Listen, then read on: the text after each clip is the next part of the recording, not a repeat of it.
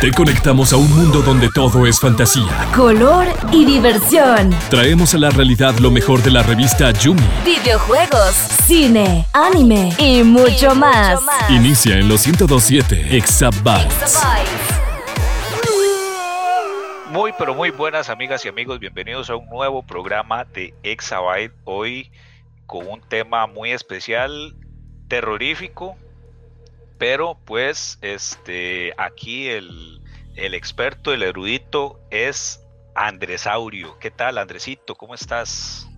Ministro Edu, muchísimas gracias por presentarme. La verdad es que estoy súper feliz de estar en un nuevo episodio de Exabytes. Y vos me robaste las palabras. Eh, hoy va a ser un día especial porque vamos a hablar sobre uno de los personajes o tal vez de los mangakas más importantes del terror en, Japón. Ya les adelanté un poquito, pero sigamos con las presentaciones y más adelante iré, iré en eso.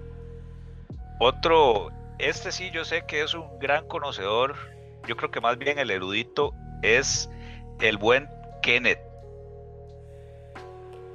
Muchas gracias Edu y Andrés por la presentación y por tenerme hoy en este programa de Exabytes que está... Yo estoy súper emocionado porque estamos tocando uno de mis artistas favoritos y no sé en qué parte de la introducción vamos a decir quién es, pero, pero estoy listo para hablar un montón de paja con ustedes. Y bueno, por último presentamos a nuestro compañero Mike ¿Cómo estás? Maikito, ya me cambió la, la bueno, encantado de estar nuevamente por acá con ustedes, compartiendo después de un largo break. Este, y, no, y con un tema interesante, ¿verdad? Terror, que es uno de mis temas favoritos. Y yo no sé, si quieren entramos en materia para ir tocando y que nos alcance el tiempo. Dale, Andresito, ¿de quién vamos a hablar en esta ocasión?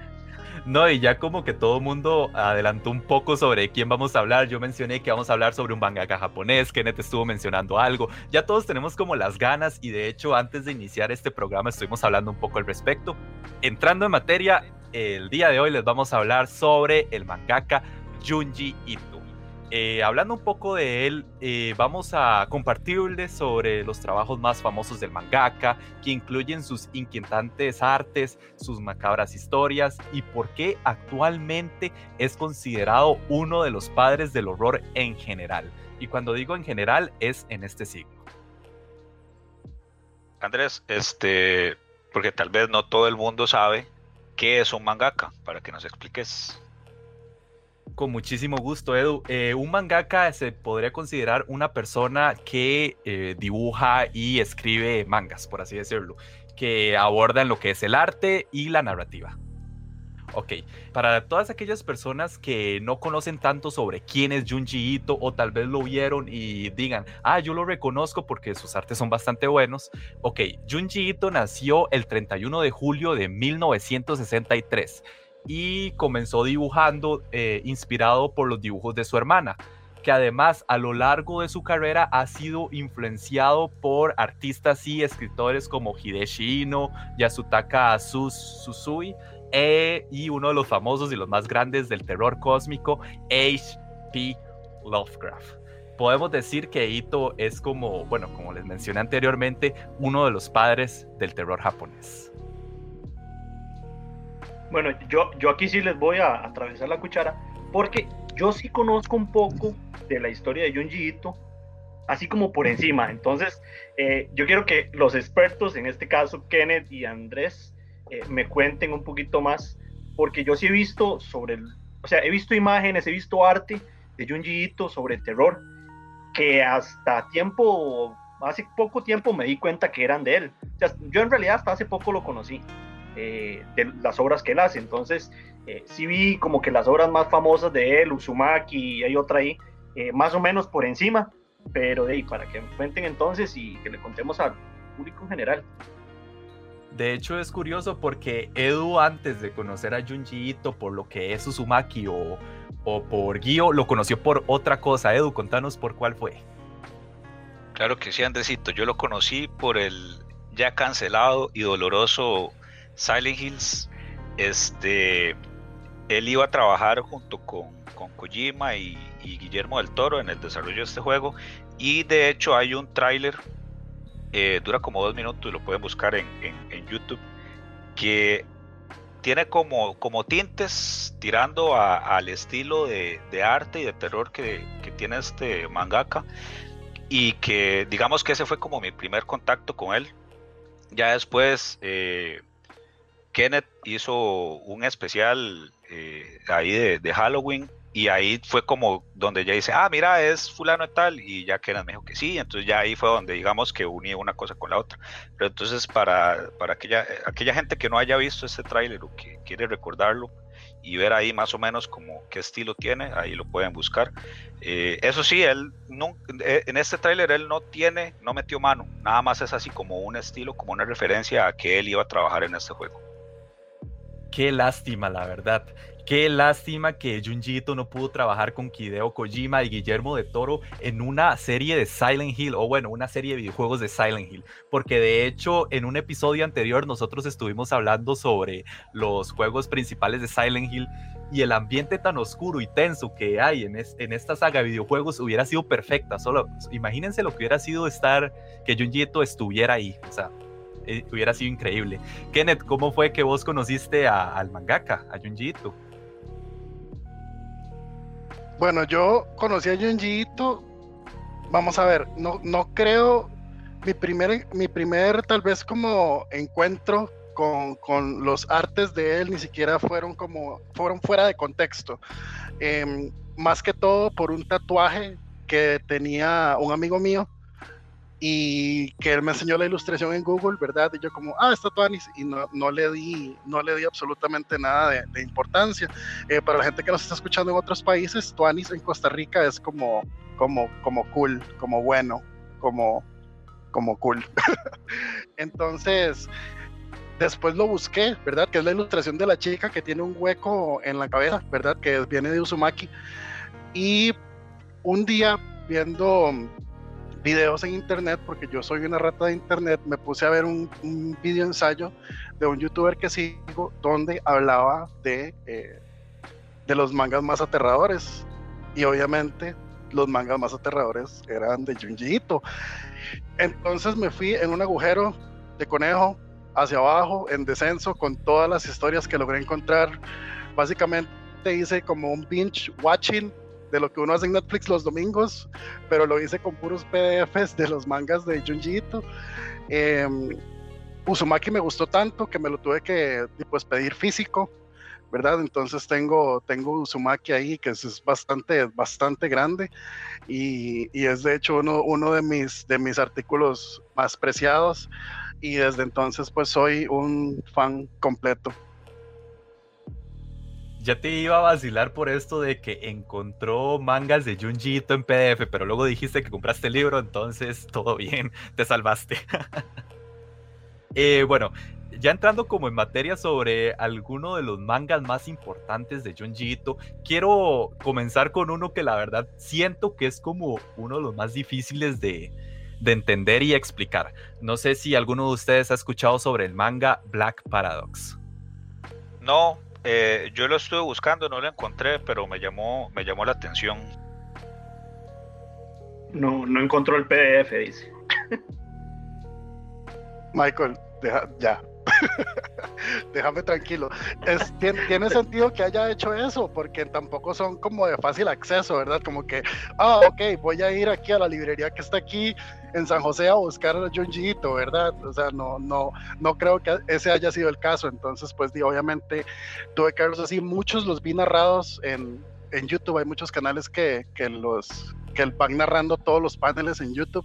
Eh, son pues bastante interesantes. Black Paradox, yo no la he visto completa, eh, solo sé más o menos el inicio, ¿verdad? Que es como, eh, este Black Paradox creo que es como una página de internet, como un foro, un grupo donde gente se, se quiere suicidar, si no me equivoco, y un grupo de gente que se conoce en ese site, pues hacen un viaje y ahí se va desarrollando la historia. Andrés es el que sabe, entonces Dale, dale con todas las ganas.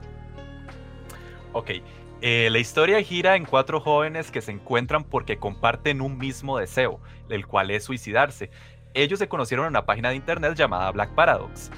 mientras buscan con el auto un lugar apacible donde, donde pueden terminar su vida, van contando un poco a poco de cada uno. Y es ahí donde la historia arranca una serie de eventos impide que cumplan su cometido, del cual es suicidarse, y tuercen la historia de una manera que nadie se podrá imaginar.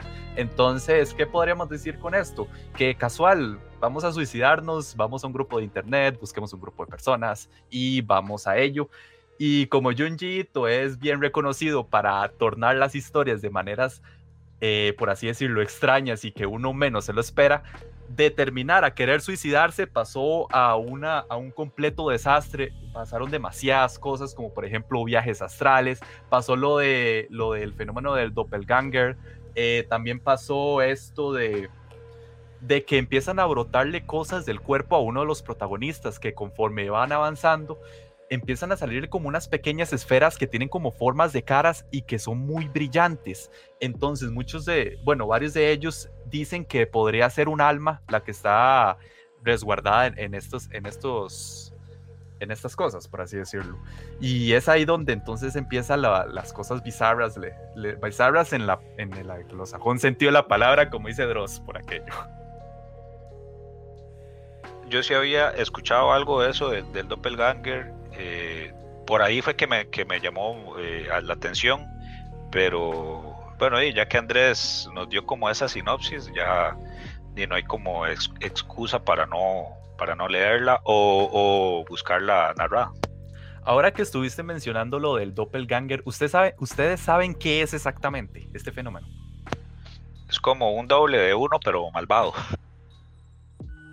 puede ser malvado o no puede ser malvado. De hecho, eh, el asunto de los doppelgangers en Black Paradox es que cuando ellos van en carro, ellos se topan un carro que viene de vuelta y son ellos mismos, ¿verdad? Entonces un doppelganger no necesariamente tiene que ser malo. No, creo que no, porque he visto este, he visto eh, doppelgangers en otros medios donde en realidad no son naturalmente malos, digamos, pero sí es un doble básicamente para, para la gente que tal vez está diciendo como de qué están hablando, doppelgangers. Mike, vos tenés un doppelganger. ¿O sos el doppelganger? Ya, yo no sé, ahí me confunden con todo el mundo, con Kenneth, con Kevin, pero no sé si tendré algún, algún doppel ahí. Yo es que te iba a comentar, eh, Andrés, eso de, los suicidios, que en Japón, bueno, no sé qué tan delicado es el tema, pero eh, sí vi que es muy común el tema de que hasta un bosque tienen para los suicidios y todo. Y, me, y me entra mucho la curiosidad porque a diferencia, por ejemplo, de, de Lovecraft, que fue uno de los que inspiró a Junji Ito, que él, él era todo tétrico, Junji Ito es como lo contrario. Yo estuve viendo unos videos ahí, él es como todo todo cute, todo cariñoso y con los gatitos y todo. Eh. Entonces eh, me, pareció muy curioso que también, digamos, él se exprese de una forma o su arte sea, por así decirlo, tétrico y él sea, como digamos, como lo opuesto a la persona que, que uno pensaría que es, ¿verdad? Hablando de temas tan delicados como esos y, y se lo ve y el hombre es todo feliz, digamos, todo, todo risas es. Sí, exactamente. Es una persona que es como todo risas, le encanta socializar, eh, se lleva muy bien con los fans. De hecho, hubo un video hace poco donde él fue a lo que es la, mansión de Winchester y él estuvo ahí vacilando con, bueno, molestando o jugando con, con uno de los presentadores. Entonces fue bastante curioso por si lo quieren ir a revisar. Y la verdad es que sí les recomiendo bastante Black Paradox. Nada más tengan cuidado con el final porque como es de costumbre, Junjito deja finales muy abiertos. Y en este caso, este caso no es la excepción. Es bastante complicado, la verdad. Yo después de haber visto el final tuve que irme a YouTube, tuve que irme a Google y poner final de Black Paradox, explicación. Y ni aún así pude como agarrarlo del todo porque sí tiene como sus detalles que van más como a la imaginación de uno mismo. Eh, vamos a ver, vamos, voy a entrar en materia con lo que es el segundo manga y yo sé que a Kenneth le encanta porque en un tiempo estuvimos hablando de ello en otro programa de Exabytes. Vos sabes de cuál estoy hablando, Kenneth. Estamos hablando de Hellstar Remina. Hellstar Remina es hablando de terror cósmico, yo creo que este le hace bastante, bastante honor al nombre eh, por el hecho de que es un poco literal, ¿verdad? El asunto de, del cosmos. Eh, Hellstar Remina es básicamente una historia de un planeta desconocido eh, que aparece por un agujero de gusano y pues el, la historia se detona dentro del manga con un profesor eh, que le pone el nombre de su única hija, que es Remina. Ahora, el descubrimiento de este planeta, pues recibe un montón de elogios, eh, los medios se vuelven locos, Remina se hace famosa y el planeta y básicamente provoca la desaparición del resto de astros y pone en, en peligro a la Tierra.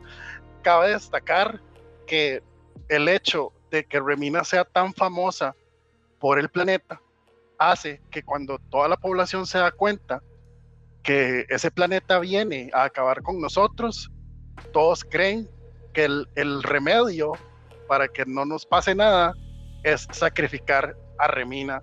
Entonces, básicamente, la, parte la parte en la historia, que es donde tiene las, las, partes más como emocionantes, es toda la persecución de Remina pues huyendo de todo el montón de gente que está tratando de, de, pues matarla. Y también el hecho de que como tenemos un planeta que está acercando, la gravedad de la Tierra cambia, entonces la gente también empieza como a, generar ciertas habilidades, ¿verdad? Entonces vemos gente volando y, y haciendo piruetas en el aire y todo, entonces es bastante interesante es como algo súper ilógico, pero al mismo tiempo termina siendo lógico, porque, vamos a ver, primero dicen, ok, se hizo, se está acercándose un planeta que se está devorando todo el resto de, planetas que van a su alrededor. Viene para acá, se llama Remina, hmm, ¿por qué será? Esto, esto no pasaba, pues, nada, esto no pasaba antes de que ella le dijeran, bueno, antes de que el profesor dijera que el planeta se llama Remina. O sea, es como súper ilógico, pero al mismo tiempo es lógico porque después de que empiezan a frenar y hacer la persecución con Remina, como que el planeta cambia. El planeta eh, como que en un momento se queda estático y se queda nada más como, como observando a la Tierra y observando porque en una parte se le ve incluso un rostro, o sea, el planeta tiene su rostro. Suave, suave, suave, un toque. Ahí yo me medio me perdí un toque. ¿Quién es Remina? ¿El planeta o es una persona? las dos cosas, digamos. O sea, primero fue una persona que es la hija del profesor que descubrió el planeta. Entonces el profesor dijo, ok, pongámosle a este planeta Remina en honor a mi hija. Entonces el planeta ya se llama Remina. Y ahí es donde pasa todo el desmadre. Ah, ok, ok, ya entendí. me perdió ahí un tópico con el Remina.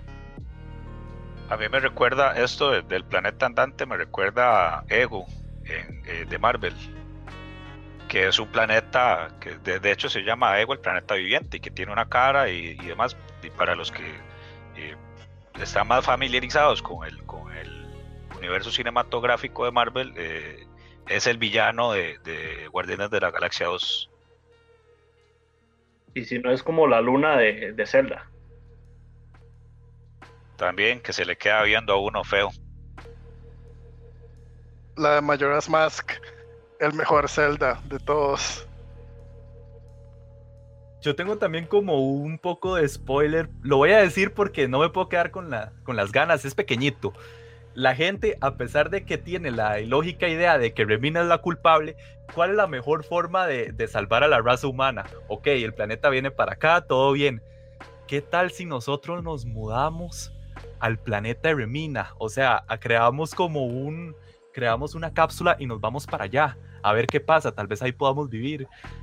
Se, me vienen muchas referencias, Andrés.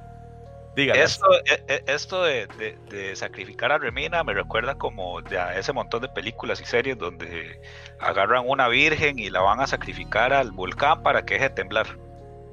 Este, y, y esto que estás contando de que por qué no nos mudamos, me recuerda a un episodio de Bob Esponja de que Patricio eh, sugiere que por qué no, no corren de fondo de bikini a otro lado para que el, gusano o toro no, no los vuelva a atacar.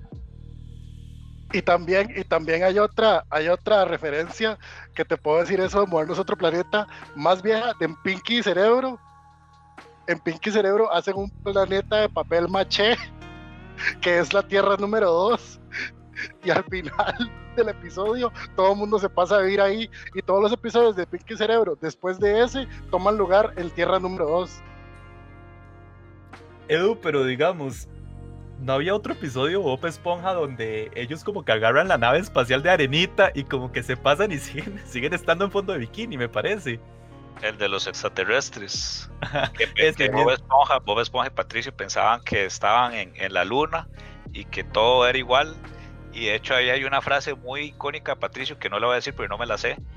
Este, y que al final, eh, cuando ya dice que vuelven a la Tierra, se quedan varados en la Luna de verdad y se dan cuenta de que todos eran, todos los extraterrestres que habían capturado, eh, eran los, los personajes de verdad. Ya se nos llenó de referencias, nos, nos pasamos de terror a O Esponja. Increíble. Ok, bueno, Vamos, vamos a regresar al, terror entonces. Era nada más un entremés para aliviar un poco las cosas porque lo que se viene de aquí para adelante es súper denso. Eh, el siguiente manga que tenemos en la lista es Gyo. Gyo es un manga que yo desafortunadamente no he terminado, ¿verdad? Eh, involucra criaturas del mar mutadas que aparecen de la nada sin ninguna explicación y creo que eso es la información que tengo. También sé que hay una adaptación live action que es bastante malita. Eh, igual vamos a hablar de eso un poco más adelante, pero creo que Gyo, nuestro experto en Gyo, es el compañero Eduardo antes que nada, yo nada más quería mencionar que Guio yo la vi como en el 2010, entonces para ser honestos, yo no recuerdo como muchísimo de, lo que fue el manga. Sí recuerdo que como mencionó Kenneth, son como peces que salen como del mar, pero con patas, con patas como mecánicas, huelen bastante mal y empiezan a adueñarse de toda la ciudad. Yo sé que Edu nos puede explicar mucho mejor. Mi momento ha llegado. Este, sí, así como lo estaba diciendo Kenneth y Andrés, eh, trata sobre, sobre que estos peces salen del mar hacia la tierra, son mitad peces y mitad máquina, digamos, y tienen como unas patillas mecánicas. De hecho, parecen como cucarachas o insectos. Eh, eh, digamos, los más chiquitillos parecen, parecen insectos, pero va desde peces pequeños hasta tiburones, ballenas. Hay un toque donde sale un pulpo.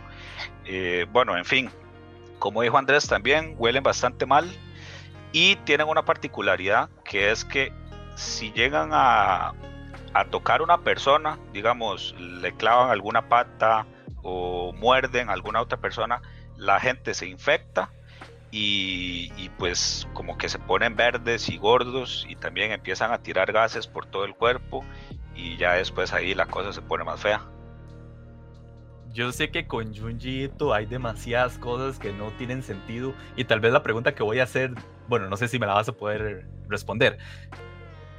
¿Qué es la lógica o cuál es el sentido de que hayan peces con patas mecánicas saliendo del mar? Como dicen, explica tu historia, jovencito. Explica tu meme, jovencito. Este, di, en realidad no, no, no se explica. En el, en el manga no, no, no se explica simplemente di, los, los animales empezaron a salir de la nada. Se dice que, para la Segunda Guerra Mundial Japón estaba como experimentando con animales, haciéndolos como una especie de, mitad máquina, mitad animal para usarlo como arma. Eh, vieron que pues se trasladaba muy lento y usaron un gas que ellos tiraban, que es este, este gas que, del que hablé al principio, para empezar como a potenciar el mecanismo que ellos tienen dentro. Entonces, este, al final, bueno, tienen como cierto éxito, pero bueno, ahí pasó lo de la bomba nuclear, etcétera, ya sabemos toda la historia. Y el, digamos que el, el, experimento o el proyecto quedó varado, no, no, se siguió.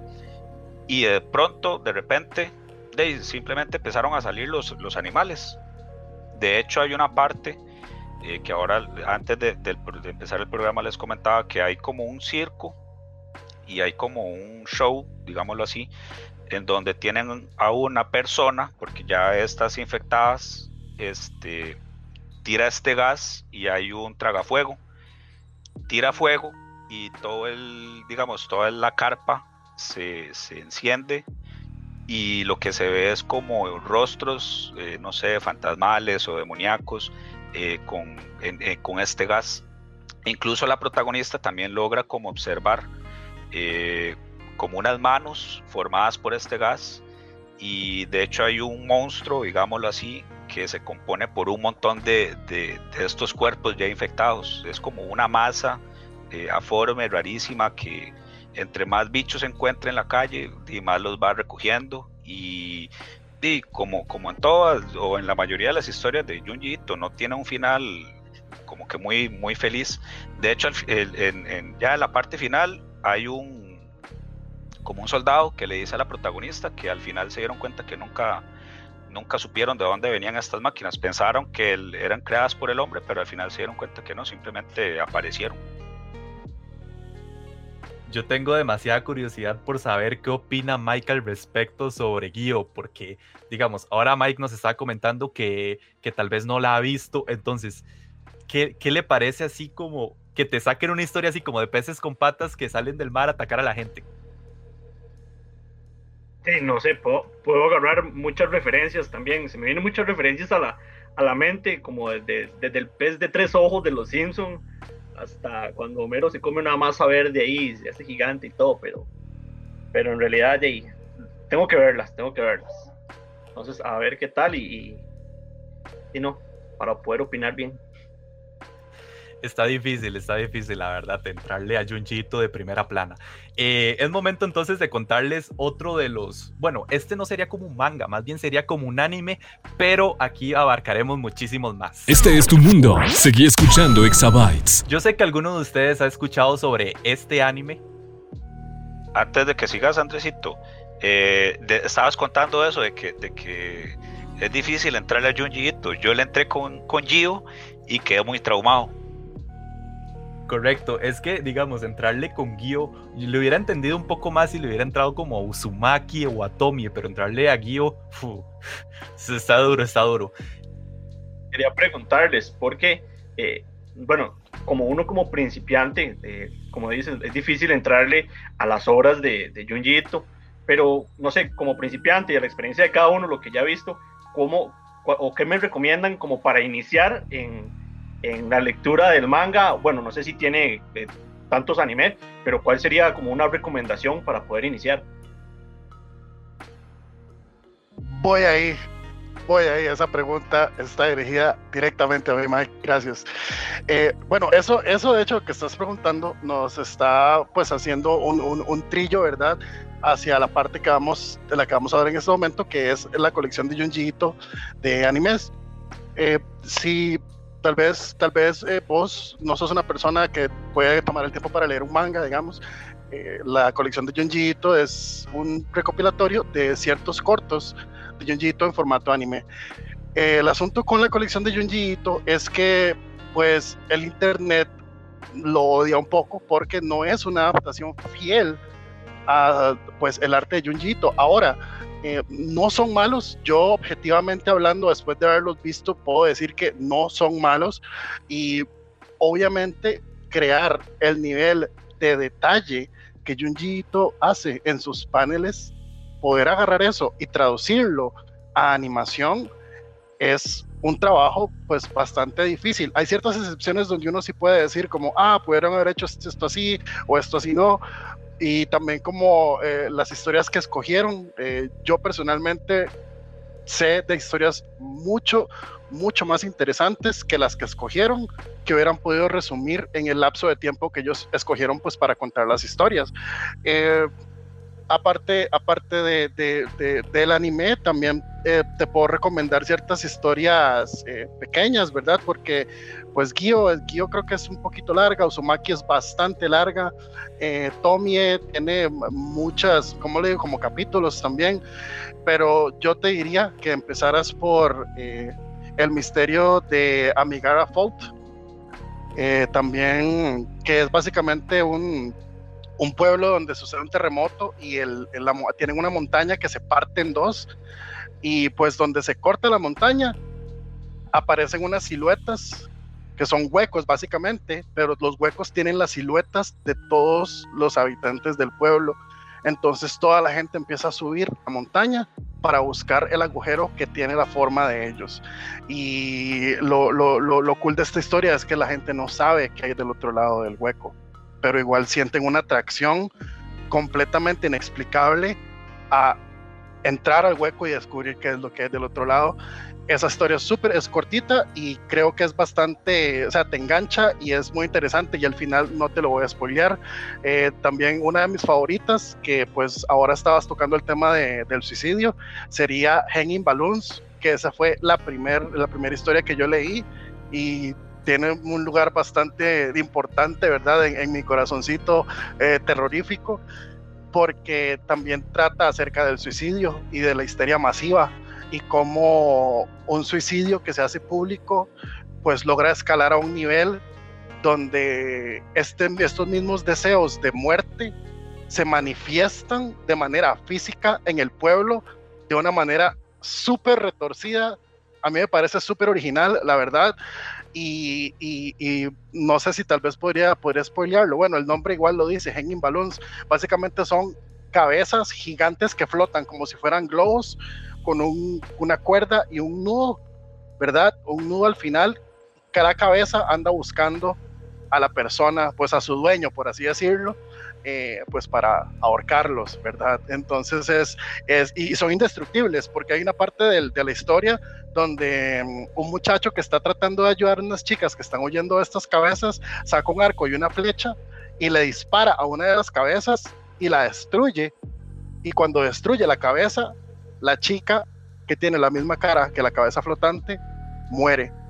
Entonces básicamente son indestructibles y también no hay explicación de dónde vienen. Entonces creo que esas dos serían una, una buena entrada, ¿verdad? Un buen entremés a Junjiito y ya después te puedes ir en el rabbit hole que es Uzumaki. Listo, entonces voy a comenzar a ver cuál de las dos es. Y este, no sé, Andrés, tenías algo que decirnos. Nos estabas contando algo antes de que lo interrumpiera. Eh, sí, claro. Respondiendo lo que es tu pregunta, eh, que, ahora que ahora Kenneth también te respondió, yo sí te recomiendo comenzar con Junji Collection. ¿Y por qué? Em, yo sé que tal vez algunas personas en internet y lo que es, lo que fueron las redes sociales, dijeron que no es una adaptación completamente fiel a lo que es Junjito, pero hay que entender una cosa, es bastante complicado hacer una adaptación al anime de los mangas que ha hecho Junjito. ¿Y por qué? Porque son bastante, bastante sangrientos, son bastante crudos, tienen una historia muy oscura que posiblemente si lo transmiten, si lo hicieran en formato anime, tendrían que transmitirlo en alguna cadena y va a estar bastante complicado hacerlo, la verdad, con una historia de Junji Sin embargo, yo sí lo recomiendo en el sentido de que vos, en esas microhistorias, porque normalmente son dos o tres por cada episodio, vas entendiendo un poco de lo que es Junji vas entendiendo sobre cómo es su psicología a la hora de contar historias, vas entendiendo los finales abiertos que te deja, el terror tan oscuro y de vez en cuando cósmico que te deja. Entonces podrías comenzar ahí y después puedes irte a historias, historias más largas como lo que es Uzumaki y Tommy.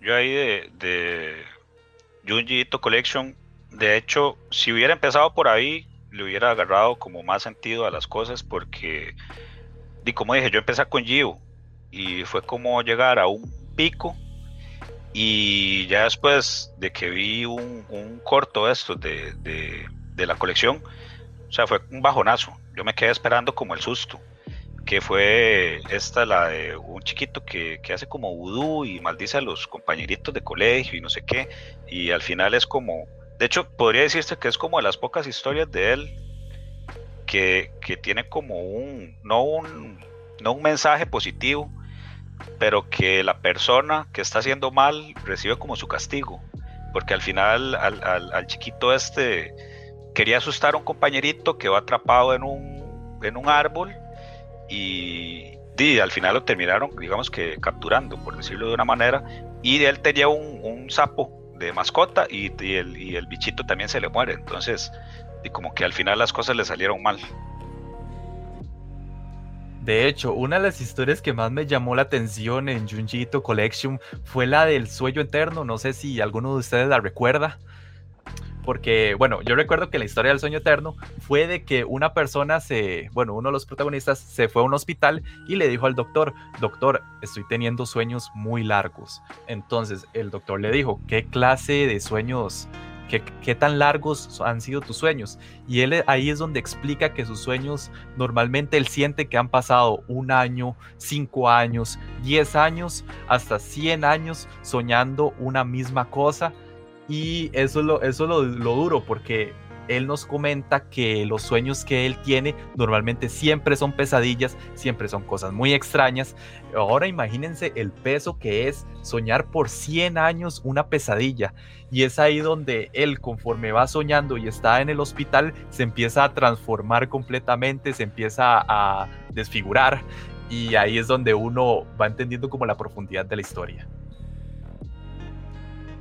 Ahora que hablas de, los sueños, otra historia, Barcelona de, de, la colección, es uno que no tiene que ver tanto con sueños, pero empieza por un sueño, que es una muchacha que sueña con el novio y como que él le, propone matrimonio.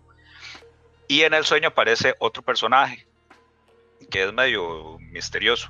Cuando ella se despierta, se, se entera por las noticias de que el novio de ella este, lo mataron lo asesinaron y ya después se, se, topa a ella con, con, el asesino, que era la persona con la que había soñado también. Pero la historia va, no es solo eso, tiene eso como, como unos bichos raros que andan espiando a la gente. Ella, la familia de ella la, la espía y ella está harta, entonces se quiere ir donde la tía, para buscar más privacidad y resulta que donde vive la tía es como una cuartería y todos entran y todos salen y todo el mundo ve, la gente entra por las ventanas, les hacen huecos a las, a las paredes para, para espiar y ella también se topa con un tipo de criatura que es como, imagínense a March Simpson con el pelo así para arriba, pero en vez de tener pelo es toda la cabeza y con un montón de ojos y al final di la tía le e, esa es como la única que tenía un final feliz porque el feliz entre comillas porque la tía le al final ayuda como a escapar de ese lugar. Una, una pregunta. La mayoría de las obras eh, se encuentran en, formato me imagino ya de dibujo. No hay tanto anime ahorita eh, que se pueda ver sobre estas mismas o, o si tiene o solo los cortos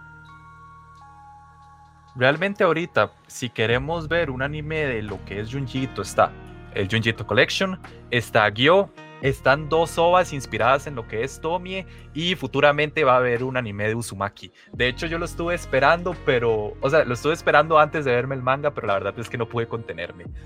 Eh, bueno, una última cosa antes de, pasar a lo que es el siguiente. Cuéntame, Kenneth. No, que hay una, hay una película live action de Uzumaki eh, que es, medio malita. Y este, esta adaptación de, anime que, estás mencionando es básicamente una recreación panel por panel de todo el manga de Uzumaki y lo está produciendo la gente de Adult Swim. Por ende, va a ser bueno porque todo lo que hace Adult Swim es oro. Que Dios te escuche, Kenneth, en serio. de verdad. Eh, bueno, una última cosa que también quería comentar, y es que Kenneth, vos recordás una de las historias de, los microrelatos que era como, bueno, Junjito le gusta mucho tocar como terrores de, de cosas ya como más asquerosas. ¿Vos te acordás el, mini relato del aceite? Ese se llama Grease y es buenísimo, pero es muy cruel. Entonces, digamos que si ustedes son personas que son sensibles ante el maltrato, ¿verdad? Este, físico y psicológico hacia otra persona, y en este caso es una niña, obviamente no es recomendado, pero Grease tiene uno de los paneles más asquerosos que he visto en los mangas de Junji Ito. Eh, básicamente es, es, una familia que tiene, tiene, creo que un restaurante. en la casa, pues cocinan con exceso de grasa. Eh, la grasa está representada por un vaho, un humo que está alrededor de toda la casa y el hermano de, son, son dos hijos, ¿verdad? Un, niño y una niña, y el niño pues siempre come mucha grasa, entonces tiene la cara llena como de granos, y el papá y él pues agreden a la niña de todas las maneras posibles. y parte de esa agresión es el panel, ¿verdad? Del que les estoy hablando. Entonces, si quieren darse un vistazo, pueden entrar a Google y buscar Gris Junji Ito y probablemente sea la primera imagen que les salga. Ok, ya entrando lo que es nuestro próximo manga y que varias, varias veces estuvimos mencionando en todo lo que es el programa, eh, bueno, una de las más famosas y por así decirlo, la primera que hizo Junji Ito. ¿Ustedes han escuchado sobre el manga Tomie? Yo he escuchado Tomie, no he visto todas. Eh, y sí, es correcto, Tomie es el primer manga de Junji Ito. De hecho, se nota mucho en la evolución de los dibujos, desde el primer tomo hasta el último, la evolución en el arte, ¿verdad? Y la, calidad de la atención al detalle eh, que le pone Junji Ito, ¿verdad? A cada dibujo. Eh, porque, bueno, un dato curioso también de él es que él trata de hacer todo en papel y con tinta. Y él usa los programas digitales de edición solamente para retoques y borrar ciertos errores, pero él trata de que los paneles queden casi que en su versión final en papel. Y Tommy es un ejemplo pues de eso, de la evolución de, sus dibujos. Eh, Tommy es básicamente una adolescente que es muy, muy guapa, muy, muy, muy, muy deseada por los hombres, odiada por las mujeres y pues eh, ella tiene unos ciertos poderes que no son explicados en el manga, en el que los hombres logran una atracción tan fuerte que se obsesionan con ella a tal manera que la quieren matar. Y pues esto se podrá considerar un spoiler o no, pero ella muere al final de todos los tomos, siempre la matan, pero ella vuelve a aparecer porque ella se regenera a partir de las partes del cuerpo que, que, que pues porque ella la, la, desmiembran básicamente, la desarman y, y ella se regenera a partir de, de, sus partes del cuerpo, lo cual nunca se ha explicado y, es bastante, pues bastante aterrador, ¿verdad? Una, una fem fatal a ese nivel, ¿verdad? Lo así lo es que también eh, como que usa a los hombres para matar a otras muchachas que si ve a alguien que yo, yo no, no, no la he leído, pero sí sé, sí he visto como ciertas cosillas, este, de que si hay alguien así como alguna otra mujer que está llamando mucho la atención, entonces va y manda a alguien para, para irla a matar y que solo sea ella. De hecho, yo siempre he tenido como una pregunta al respecto del origen de Tommy. Yo sé que Kenneth ahorita nos mencionó que uno no sabe como a ciencia cierta de qué podría ser. Yo quería preguntarles esto. ¿Ustedes qué creen que sea exactamente Tommy? Eh, un fantasma, un demonio. Yo creo que Tommy es, un, es una clase de sucubo eh, no sé si, si, bueno, la gente, la gente que, que, tal vez está escuchando y no sabe que es un sucubo, un sucubo es, es, un demonio, pero es, es, una mujer, ¿verdad? Es una mujer muy atractiva, este, que, que, que caza gente y tiene poderes sobrenaturales, es como una bruja básicamente, pero bastante atractiva. Y el caso de, yo creo que Tommy es como una clase de sucubo, es como una clase de, de bruja ahí rara que hizo algún tipo de pacto con algún demonio y pues ahora ya tiene que vivir con esa maldición, el cual es el, es el superpoder de ella al mismo tiempo. Se la compro, eh, Kenneth. Yo sí, así como, como le estás explicando, yo también voy por esa, por esa opción. La verdad es que sí es una muy buena opción porque ¿qué más podría hacer? O sea, me, me pongo a pensar, es, una, es una mujer que le gusta seducir hombres, quiere riquezas, quiere fama, quiere conseguirlo absolutamente todo a consta, a consta de manipulación. Y que al final las personas se obsesionen tanto con ella al punto de descuartizarla para que otro no la pueda tener y en eso ella vaya resurgiendo, que en cada, en cada pieza que la, que la cortan o la desmiembran, ella sale. Entonces, pienso que sí, me quedo con esa. Son dos, dame dos, Kenneth. Ok, este, gracias, gracias por apoyarme con mi teoría, mi teoría de, de Tommy. Y pues hablando de, muchas partes, ¿verdad? Hablando de cosas que se dividen en muchas partes, eh, pues ahora vamos a el último en nuestra lista, ¿verdad? De, de mangas de Junji Ito, el cual pues a mí me encanta. Cuando lo terminé, me quedé con un vacío por dentro que no tiene explicación alguna, eh, porque la historia es tan rara, tan random, surge a través de un principio también súper básico, ¿verdad? Que es la obsesión de la gente con algo, que es básicamente lo que sucede en el caso de Tommy, que es la gente obsesionada con Tommy. Y pues estoy hablando de Uzumaki. Uzumaki, eh, pues básicamente es, es la historia de un pueblo eh, que se llama Kuroso Sho y este pueblo tiene, tiene una maldición, ¿verdad? Ahora, nosotros nos damos cuenta que este pueblo tiene una maldición ya bastante adelantados en la historia, porque al principio simplemente todo inicia por la obsesión con la espiral. El pueblo empieza a obsesionarse, todos los, los básicamente los habitantes de este pueblo, uno a uno empiezan a, pues, irse como en un, en un agujero compulsivo, ¿verdad? De obsesivo de, de, de, idolatrar a, las espirales, ¿verdad? Entonces el primer capítulo es con un, con un señor que pues empieza a recolectar cosas que tienen formas de espiral, patrones en espiral, a decorar el cuarto, eh, empieza a ver espirales en todo lado y al final de ese capítulo eh, pues no lo encuentran, lo están buscando alrededor de la casa y cuando alguien llega a revisar la bañera, que estas bañeras son de estos que son como un, una piscinita de madera ¿verdad? Este tipo, tipo aquí como donde vos con los cocinas las guiosas, ¿verdad? Pero tamaño grande. Eh, y donde abren la tapa, lo encuentran a él enredado en forma de espiral con el cuerpo completamente deforme. Y ese es el final del primer capítulo. Entonces, todos los capítulos se tratan acerca de eso. Hay eh, otro capítulo que es básicamente un remolino que se crea en un lago y que anda persiguiendo a la gente en el pueblo. Eh, hay otro capítulo donde la gente empieza a, mutar, ¿verdad? En, cosas amorfas, pero que tienen patrones de espiral por todo lado.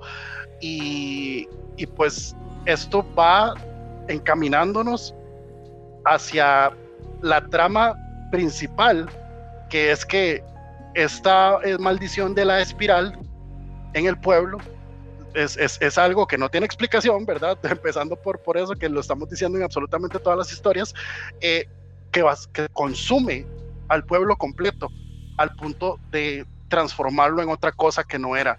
Y es, es, es bastante cruel porque la gente que está viva durante la historia eh, y trata y no se ha visto como envuelta en, en, en, el asunto de la espiral, ellos tratan de escapar del pueblo y no logran salir y también llega una unidad de rescate al pueblo y tampoco puede entrar. Entonces básicamente ellos están atrapados en ese pueblo tratando de, entender qué es lo que está pasando y tratando de, escapar. Y obviamente, spoilers, nadie se escapa, nadie se salva, porque eso es un común denominador en todas las historias de Junji Nadie se salva. Y si, podemos, y si vemos que alguien se salva, se salva, pero queda atrapado en una, en una situación donde no hay esperanza, en una, en una escena completamente desolada, que es el caso del final de Remina, que tiene un final, un bonito final feliz, por así decirlo, pero igual está lleno de desolación y te da un, un sinsabor de que no sabes qué va a pasar con ellos después de que pasas la última página ahora que hiciste como una referencia a lo que es Hellstar Remina, también en el, en el de la modelo te dejan como, una, como un sabor súper amargo de lo que representa normalmente Junji Y es que en, el primer, en la primera página el protagonista dice algo aquí, bueno, ¿cómo es que menciona? Menciona, algo aquí, va va a pasar algo muy malo aquí entonces es ahí donde uno ya empieza a entender que desde un inicio las cosas van a tornarse súper mal. Yo sé que Edu recuerda bastante lo de la modelo, para mí, bueno, fue una de las que más me impactó. Edu, no sé cuánto te impactó a vos esta historia, recordando así como en pequeños trazos. La de la modelo. ¿Cuál era la de la modelo, Andresito? Era la de la, la, bueno, no sé si podría decirse de modelo o un monstruo que era altísima que era bastante fea, por así decirlo, y que tenía unos dientes como picudos. ¿Lo recuerdas? No, no me acuerdo, Andrés. Esa, esa se, me. O sea, me suena eso que me estás hablando de, de, lo de los dientes y que era alta. Pero no me acuerdo muy, muy bien. Me acuerdo de, de la del. Digamos, hablando de las historias cortas, me acuerdo la de los títeres. Entonces sí me acuerdo, que es como eh, dos hermanos que viajan por todo el país con el papá, eh, que tiene como un show de títeres y de ellos no pueden, digamos, hacer amigos porque van al, digamos, a la escuela del pueblo, pero termina el show del papá y dice tienen que, mudar.